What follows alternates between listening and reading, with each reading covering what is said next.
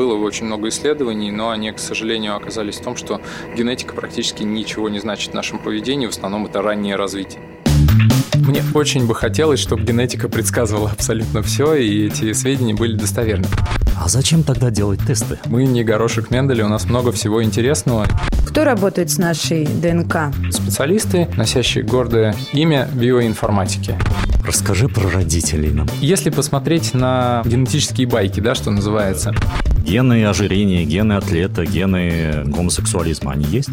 Наша задача сказать человеку, что необходимо поймать тот самый момент, когда это все абсолютно безопасно и излечимо.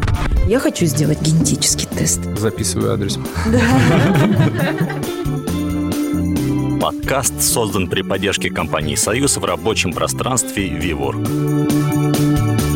Здравствуйте, уважаемые слушатели, с вами Садовый подкаст. Подкаст об идеях и людях, которые их распространяют. Микрофоном Юлия Балакина и Алексей Резепкин. Привет, Юль. Здравствуй, Леша. Как дела? У меня все отлично. Вот хочу узнать, о чем мы будем сегодня говорить. Слушай, мы сегодня поговорим о теме, которая меня очень давно волнует, об идее генетического тестирования. Угу. Дело в том, что Раньше тесты были очень длительными и дорогостоящими. Первый генетический тест длился, по-моему, 13 лет. Проект «Геном человека» стартовал в 90-м году и закончился только в 2003 А сейчас, буквально спустя несколько лет, у нас уже есть несколько гигантов, занимающихся генетическим тестированием, как в России, так и за рубежом. И по одной пробирке мы можем узнать о себе буквально все. И это при том, что жив человек, который открыл структуру ДНК, Джеймс Уотсон.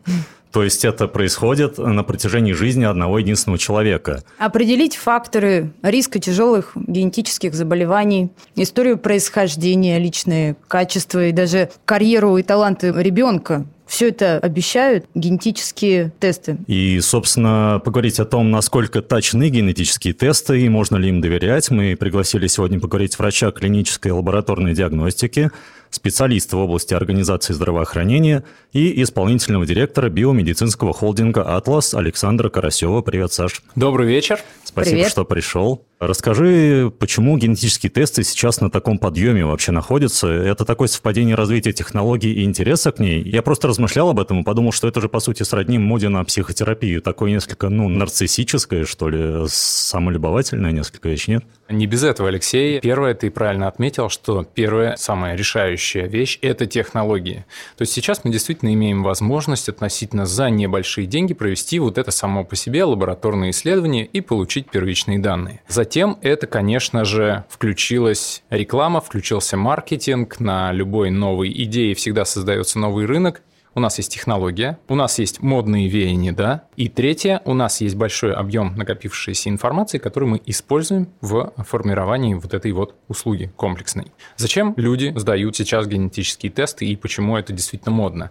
Здесь есть э, доля правды, здесь есть доля вымысла. Как в любом рынке, всегда существует некое ядро, и оно сейчас представляет э, действительно достаточно большой объем данных, накопившийся в этой области, которые мы имеем возможность, во-первых, прочитать, а во-вторых, имеем возможность рассказать эти данные нашим пользователям. Какие виды ДНК-тестирования можно проводить сейчас? Был такой факт, что в 1866 году один монах Грегор Мендель, скрещивая горошек, родил самые первые правила наследования. Он описал, как, скрестив желтый, гладкий и зеленый морщинистый, как раз получить заведомо ожидаемое, что называется, потомство этого горошка. Это первая часть вообще классической генетики, которая заняла достаточно прочное положение в, вообще в медицинской индустрии, в медицинской отрасли. Затем это, действительно, если смотреть в совершенно противоположную сторону, очень мы хотели бы, чтобы с помощью генетики можно было определить, допустим, какие-то спортивные показатели, какие-то личные качества, какие-то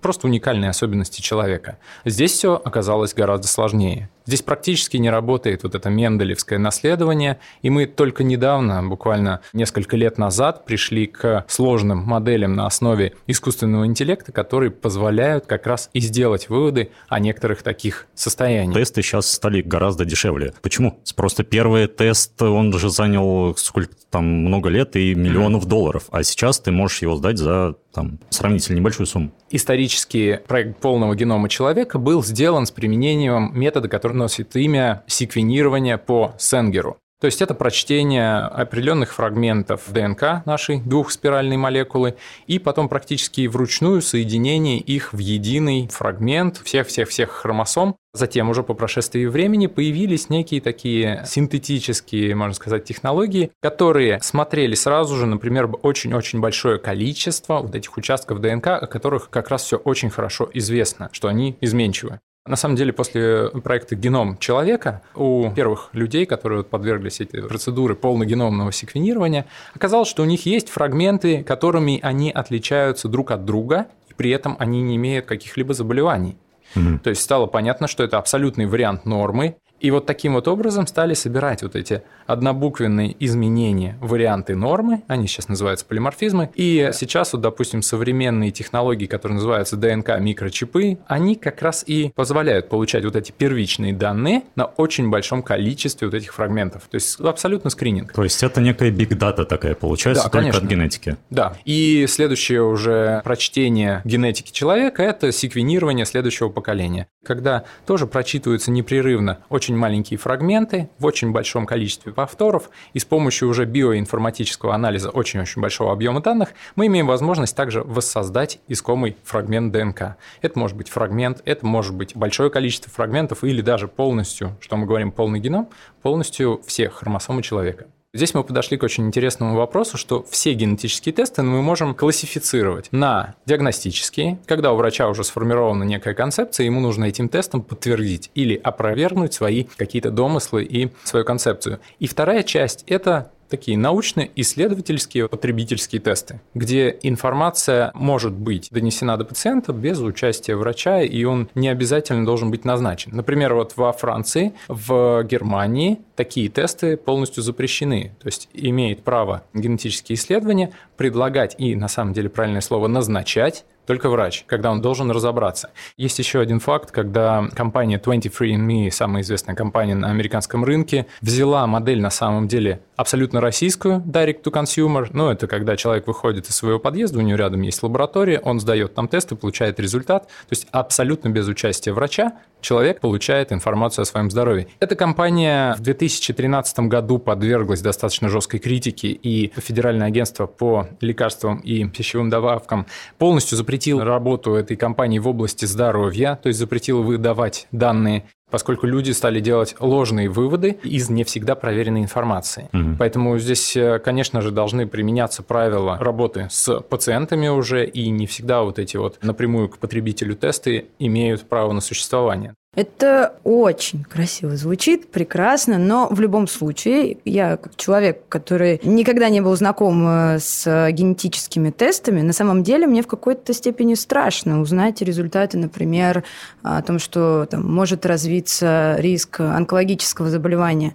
И если я посмотрю, как мне правильно к этому отнестись. Ну, э, это не диагноз, но получается это риск, но я с этим уже живу, и вы как-то, как вы преподносите? И там же какой-то возраст возраст примерно возникновения этого заболевания э, сразу? Если мы говорим о наследственных онкологических синдромах, это очень небольшой процент людей. Угу. В основном мы имеем дело с действительно онкологическими заболеваниями, которые развиваются старше 55 лет, 60 лет, вот в этом периоде. А все наследственные онкологические синдромы, да, они достаточно молоды. Наша задача, когда мы определяем или повышенный, или пониженный риск, неважно, сопроводить человека как жить с этим результатом. Как вы сопровождаете? Мы проводим консультацию врачом-генетиком, который рассказывает, что с таким результатом есть определенные рекомендации ведения mm-hmm. пациентов и в том числе некий самоконтроль. Например, одна из них говорит о том, что если в семье есть известная история онкологических заболеваний с молодым возрастом, то, соответственно, самой лучшей тактикой будет рекомендовать углубленный скрининг с помощью различных методов. Это и визуализация, это или самообследование, или различные диагностические системы на 10 лет раньше, чем возраст самого молодого заболевшего родственника. А мы сейчас знаем, что, в принципе, в онкологии вот происходит прямо сейчас революция. Действительно, заболевания стали вылечиваться, и это происходит именно на ранних стадиях. Наша задача сказать человеку, что необходимо поймать тот самый момент, когда это все абсолютно безопасно и излечимо.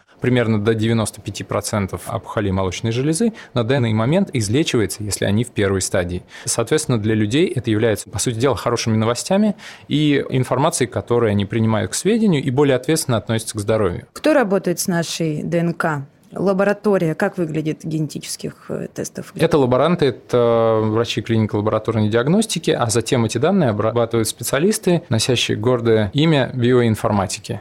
Это такая новая специальность, которая сформировалась на стыке математики, программирования, но при этом эти люди понимают биологический смысл этих данных. Вот как раз э, их задача правильно расположить фрагменты ДНК, определить, какие изменения есть, провести, что немаловажно, контроль качества, чтобы убедиться, что вся информация, полученная в ходе этого исследования, действительно достоверная, правильная и действительно валидна для последующих выводов. Ну и далее это врач-генетик, который уже беседует с пациентом или в онлайне, или на очном приеме, который уже рассказывает все особенности и как жить с результатом. И успокаивает своих Конечно. клиентов, говорит, ничего страшного. Как меняется вообще картина мира пациента после того, как он сдал генетический тест? Условно говоря, он начал определять свое происхождение, и оно его в чем-то не устроило. Происхождение мы сейчас имеем возможность определять как две независимые величины. Первая из них мы знаем достаточно большое количество ископаемых образцов, вот у нас ДНК, как мы, собственно, с момента зачатия до смерти, и теперь мы знаем 300 тысяч лет после,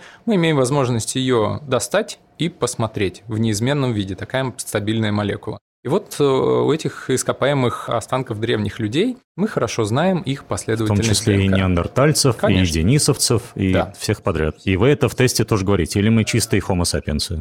Мы смотрим homo sapiens, угу при этом мы знаем долю неандертальцев, угу. за что мы очень сильно уверены. Вся эта информация вот с точки зрения здоровья не имеет ровным счетом никакого приложения. Это развлечение, с другой стороны, это наука, антропология, которая позволяет уточнить пути миграции ранних людей, э, их образ жизни, их какое-то взаимодействие друг с другом. Это для этого. То есть как расселились группы людей по миру. Именно. Угу. Таким образом мы как раз и определяем ту самую гаплогруппу, то есть это путь миграции древних людей, и и, по сути дела, воссоздаем ее на каждом отдельно взятом человеке. То есть мы знаем, кто перешел в североамериканский континент, кто остался в России, кто дошел через Россию в европейский регион, ну и так далее. То есть мы имеем возможность по гаплогруппе предсказать достаточно ранние пути миграции, но тем не менее сделать это вполне точно и рассказать некую такую первичную локализацию области угу. древних предков. То есть это прям корни. И это достоверно? Да, конечно, конечно. Эти алгоритмы основаны на том, что действительно на основании вот этих раскопанных и ископаемых останков была четко прослежена история изменений ДНК. И когда мы прочитываем образец, мы, по сути дела, вот восстанавливаем последовательность этого ключика и всей истории предыдущих всех людей. То есть ДНК мумий египетских расшифрован, то есть там понятно, насколько да, мы да, сильно конечно. от них отличаемся? Мы отличаемся от них, наверное, на полпроцента, не более того. Ну, то есть вот... Э... Совсем немного. Мы же вот разговаривали перед эфиром, что мы от огурца отличаемся на 10% Процент всего лишь. То есть, как, как бы эти цифры, они... Или от банана. Да, они, с одной стороны, маленькие, а с другой стороны, ну вот значительное отличие. Это сколько процентов? Ну, то есть, мы отличаемся от египтян на полпроцента. Это много или мало? Я думаю, это смотря в каких координатах мерить. Ну, вот, а, да. У нас есть в ДНК кодирующая часть, которая вот как раз является единицей наследственной информации, и 50% от одного родителя, 50% угу. от одного, и 99% как ранее считалось просто стабилизирующей ДНК, mm-hmm. которая, по сути дела, ничего не кодирует, никакого белка из нее не образуется. Но сейчас стали известны регуляторные роли вот этих вот фрагментов, которые, да, вот 99%. То есть, на самом деле, основные изменения происходят вот в этом одном проценте, mm-hmm. что называется экзом. То есть, на полпроцента друг от друга отличаться, это, в принципе, получается достаточно много. Значительно. С другой стороны, если мы смотрим вот действительно различные популяции, насколько друг друга они отличаются, то иногда, казалось бы, совершенно дальние люди люди являются родственниками друг другу, и там уже невозможно генеалогически предсказать, как их родители и предыдущие колена мигрировали. То есть в некоторых моментах люди очень похожи друг на друга, несмотря на географию. Ну, потому что мы все, видимо, живем в одном времени, а с течением времени мутации накапливаются, так называемые, да? не сильно накапливаются. Я думаю, они просто немножечко трансформируются, и накопления особого такого не происходит. То есть, так или иначе, у нас есть группа болезней, которые проявляются рано, и которые мы сейчас научились лечить. Такие люди уже стали счастливыми родителями и передали свои, может быть, не всегда благоприятные гены. Расскажи про родителей нам потом. Вот если посмотреть на, ну, в такие вот генетические байки, да, что называется. Да, да, да, да. Если посмотреть на северные народности, они достаточно легко набирают вес, у них действительно в большей степени есть предрасположенность к диабету второго типа, ну и можно объяснить их поведение, если они нашли там какую-нибудь хорошую пищу, это было достаточно редко, им нужно было запасти и очень аккуратно и экономно расходовать эти ресурсы. Посмотрим диаметральную противоположность. Южная страна, где фрукты в доступе практически неограниченном, еда всегда, может быть, небольшие порции, но вот всегда. И там люди достаточно стройные. Если мы меняем этих людей географически, немножечко друг на друга. Те, кто ел фрукты, вдруг э, понимают, что они не выживут этот период, потому что следующий там морж или мамонт будет через несколько недель. И у них нет возможности запасать эти ресурсы, к сожалению, да, там эволюционно эти виды не очень выгодны. С другой стороны, люди, которые сейчас вот у нас имеют неограниченный доступ к холодильнику, и, может быть, иногда и избыточный, с учетом там всяких ароматизаторов, подсластителей, улучшайзеров. И недостатка движения, очевидно. Ну да, это такой еще небольшой фрагмент, но очень значимый. Люди начинают приобретать избыточный вес вот из финских популяций, из э, северных народностей гораздо более интенсивно.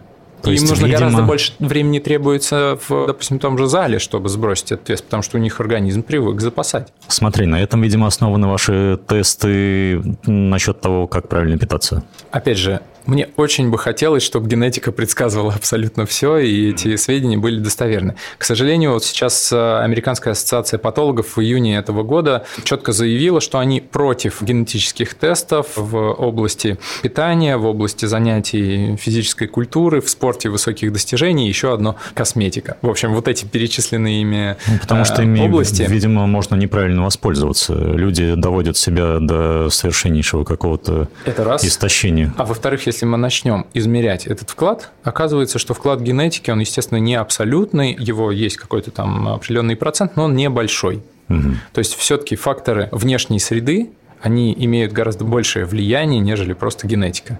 Да, она есть, но из нее строить выводы достаточно ненадежно. А зачем тогда делать тесты? Мы ориентируемся все-таки на показатели здоровья, и для того, чтобы человек имел возможность иметь некую базу, ну, приходит к нам абсолютно здоровый пациент. В английской литературе в Европе он все-таки называется asymptomatic patient. Он ни на что не жалуется, он просто хочет понять свое состояние, модифицировать свой образ жизни так, чтобы никаким образом не дойти до тех хронических болезней, которые, скорее всего, к нему когда-то придут, и он с этим столкнется. Это вот наш основной подход. А затем есть еще интересная область, про которую мы сегодня еще не проговорили. У нас э, иногда такие тесты сдают по даже рекомендации врачей достаточно уже люди в пожилом возрасте.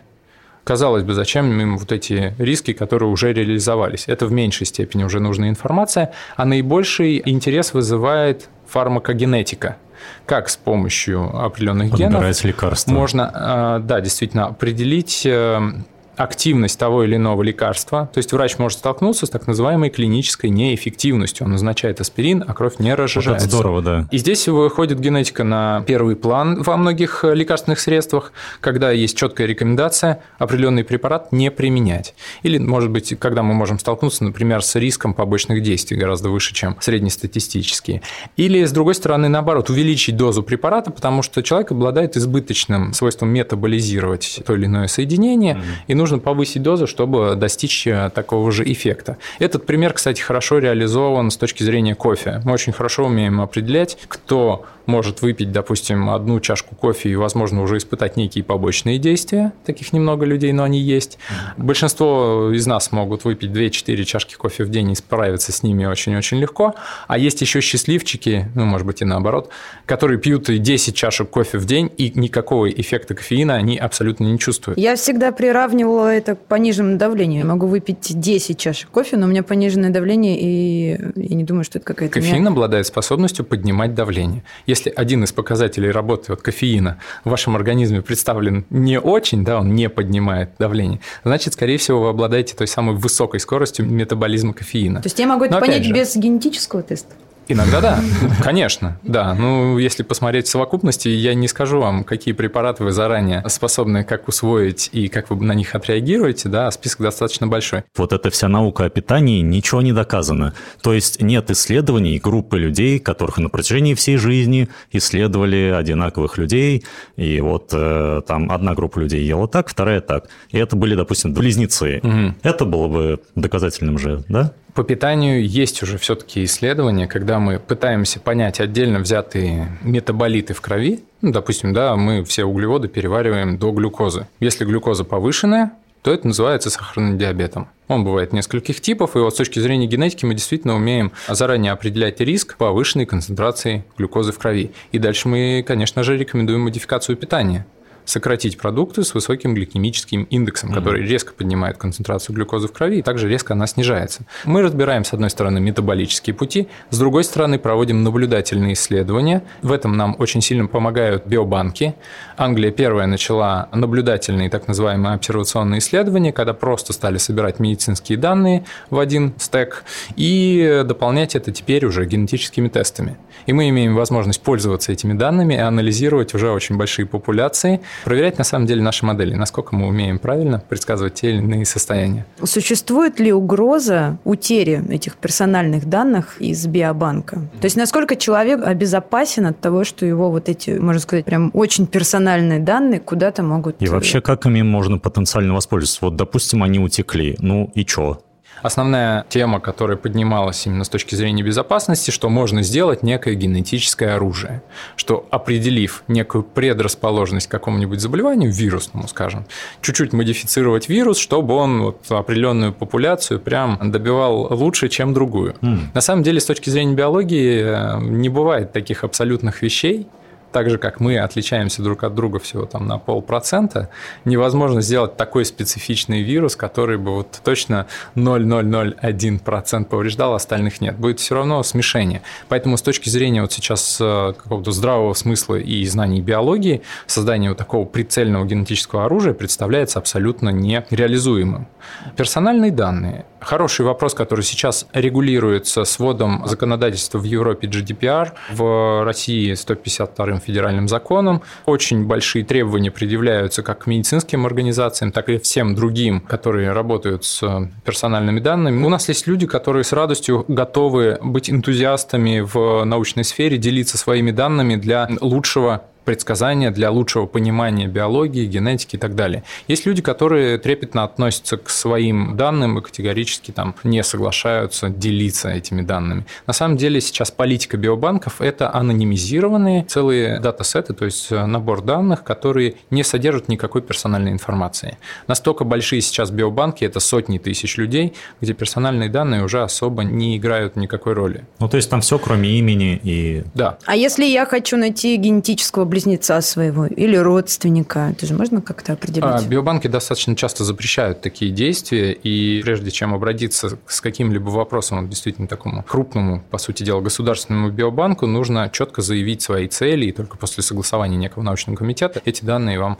а, разрешаются для этого исследования. Если захотите найти родственника, это еще один там, вот, пример такой развлекательной генетики. Многие построили на этом целые рекламные кампании. Слетай к месту своего своего генетического происхождения и так далее, да, можно действительно построить такую нейросеть, которая будет искать не только близкого по лицу, как, например, да, сейчас известное приложение сделало, но и с точки зрения генетического портрета. Что дальше, я пока вот для себя не очень представляю. Слушай, хочется получить на несколько вопросов быстрые прям ответы. Гены ожирения, гены атлета, гены гомосексуализма, они есть? Практически нет. Все, что ты перечислил, это многофакторное состояние, и нужно очень большой список генов и их каждого фрагмента посмотреть, чтобы определить те или иные предрасположенности. Перед зачатием ребенка парам имеет смысл сдавать каждому тест, и можно ли определить э, как бы будущего ребенка генетический портрет? Определить генетический портрет нет, потому что мы не знаем, какие 50% от отца и мамы передадутся будущим поколениям, но тем не менее мы имеем возможность просмотреть список тех самых наследственных заболеваний, и действительно, когда мы обнаруживаем пары, у которых у супруга и у супруги есть одно и то же заболевание, и значит, что очень высокая вероятность проявления этих заболеваний заболеваний у детей. Дурацкий, наверное, смешной вопрос. Есть психологические тесты на совместимость? Есть генетические тесты такие?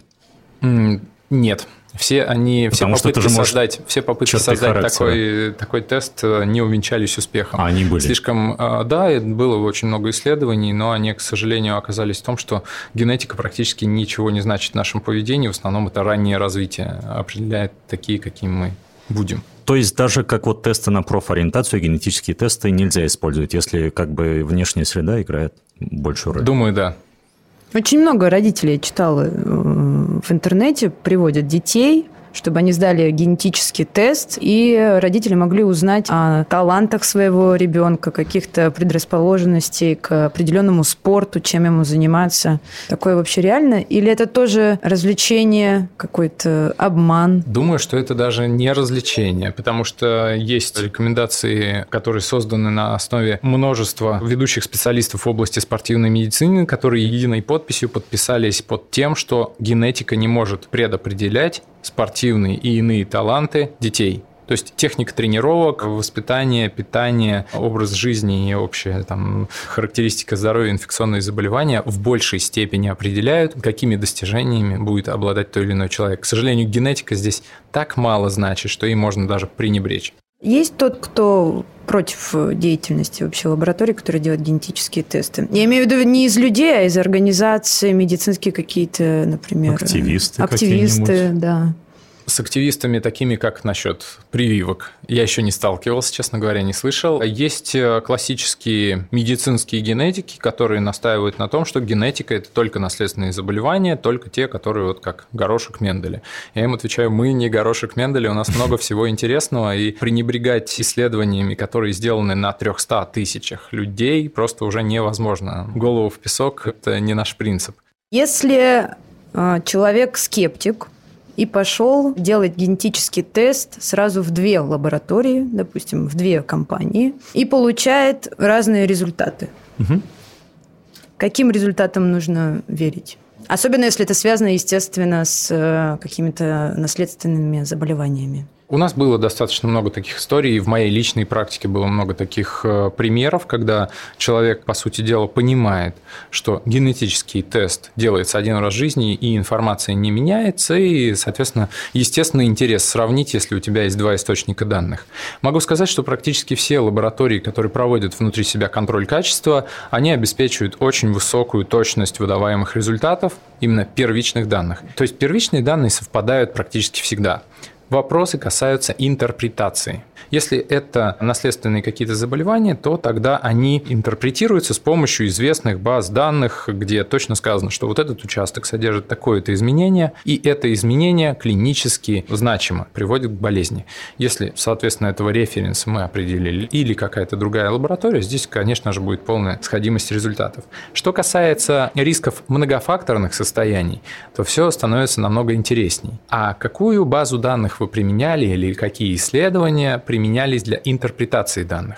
Сейчас мы имеем очень развитый рынок как раз э, компаний, которые используют достаточно устаревшую информацию для этой самой интерпретации. Ну, то есть исследование сделано в какой-нибудь 97 году, 150 человек, P005 достигнут, э, компания считает, что это ссылку, которую можно ставить. А что такое P005? Это степень достоверности различий между основной и контрольной группой, джентльменское соглашение, применяется в защите диссертации, когда нужно подтвердить ту или иную гипотезу. Но, к сожалению, эти исследования практически не воспроизводимы. И для генетики этот уровень сейчас принят достаточно высоко, p на 10 минус 8 степени. То есть нужно еще много-много-много нулей после запятой. Угу. Это показатель, когда мы можем отличить группу здоровых от группы людей, уже приобретших ту или иное состояние или болезнь. И вот только в генетике генетике применяется такой высокий критерий, когда мы уверены точно, что с точки зрения генетики мы можем различить эти две группы, такие данные сейчас применяются нами. И это согласовано во многих международных сообществах генетиков. Вы же отказались, насколько я знаю, от эм, тестов на тот и на тот, потому что сейчас э, вот мы смотрели накануне видео всякие смешные, где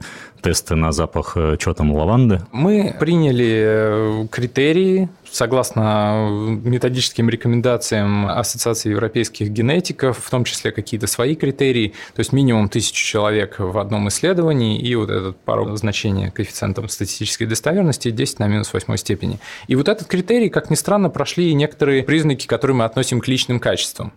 Это восприятие запаха фиалки, это тип ушной серы, у кого-то он сухой, у кого-то он влажный. Клинических каких-то ассоциаций или значений он абсолютно не имеет. Тем не менее, просто интересная информация. Чтобы можно было там сказать друзьям, да, есть, есть, коллегам. Да, да, да, абсолютно. А знаешь, какая у меня сера? Серая.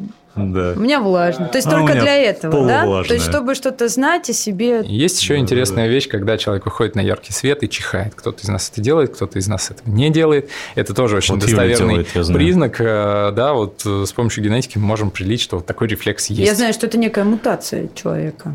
Ну, нельзя говорить, что это мутация, это все-таки вариант нормы.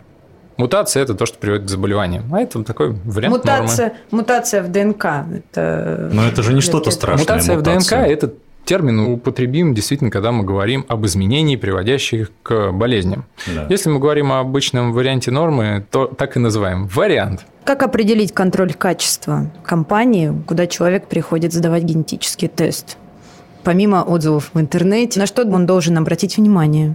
Достаточно спросить, какие этапы контроля качества проводятся в лаборатории. И вторая часть, есть ли общепризнанный принцип какой-то вашей компании по интерпретации результатов. И далее это защита данных. Соблюдает ли компания те самые своды правил GDPR в Европе, 152 ФЗ, и как вообще хранятся данные. Если вам компания открыто ответит и уверена, что все соблюдается и все делается в российской лаборатории, ну, важно задавать вопрос не не просто, что у вас есть в России лаборатория, а проводите ли вы тесты в России? Да, если это ответ положительный, то можно доверять, я думаю, такой лаборатории. То есть есть какая-то единая сертификация каждой компании или все... Сертификация – это очень интересный вопрос э, плоскости и законодательный. И вот здесь у нас есть очень интересный опыт, когда мы весь наш процесс описали на бумаге, принесли в достаточно серьезный и строгий британский регулятор, э, орган, который выдает разрешение. И вот, соответственно, прочитав этот весь большой том с некоторыми консультациями, нам выдали марку CE IVD. Это значит In Vitro Diagnostic Tool. Это признание услуги как медицинской медицинского качества. В России порядок подачи таких исследований, он в принципе не закреплен законодательно.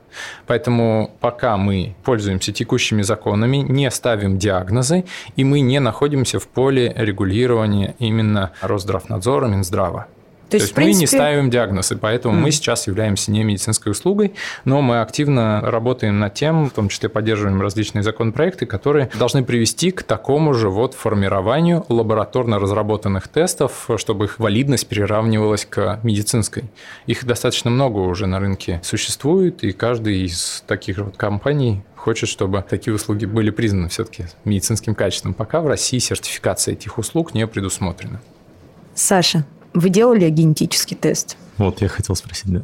Конечно, и не один, и... Э, как это не один? Мне важно было понимать, как работают разные лаборатории, как работают разные методы. У меня есть и полный геном, прочитанный во все стороны, каждая хромосома. У меня есть и генетический тест Атлас, и не один, чтобы сверить весь процесс. У меня есть и ранние версии, которые были основаны на ПЦР-панелях, так называемых, то есть отдельно взятые участки. Так что обладатель большого букета. А на биоту делал тест? Да, конечно. Я знаю, кто у меня живет в кишечнике, какие хорошие бактерии. Опять же, это метод, который сейчас э, только с помощью генетики обрел свое настоящее как это сказать, лицо. А, то есть э, бактерии не умеют расти на искусственной питательной среде, очень многие.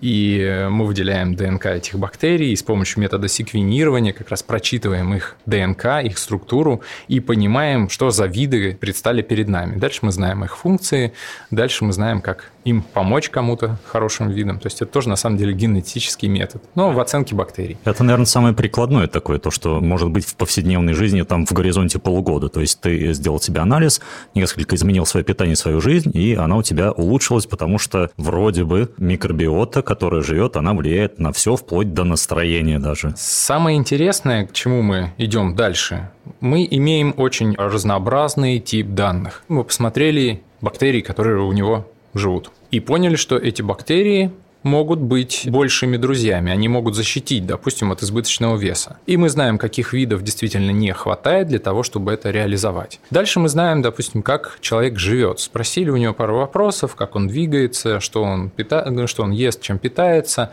и поняли, как модифицировать его образ жизни, чтобы он с этим ожирением принципиально даже не столкнулся, о нем даже не думал.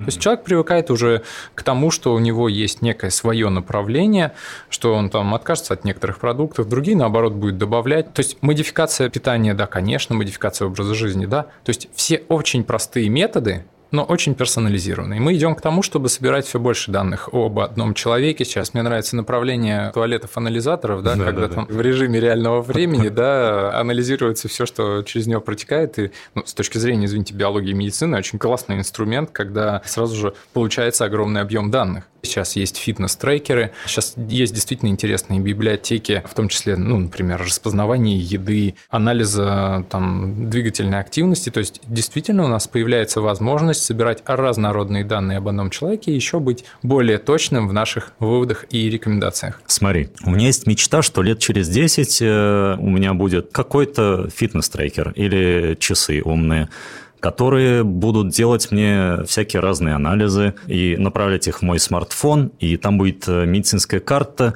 моя персональная, которая будет сигнализировать в медицинский центр о малейших изменениях в моей крови, в моем там чем угодно вообще. Куда все движется, расскажи, вдохнови. Вот сейчас наступает прям на пятки науки, большие данные и искусственный интеллект. Ну, его немножко не существует, искусственного интеллекта. Это перебор случайных вариантов и выбор лучшего направления, да. которое выбирает лучший выход из лабиринта, да. скажем так.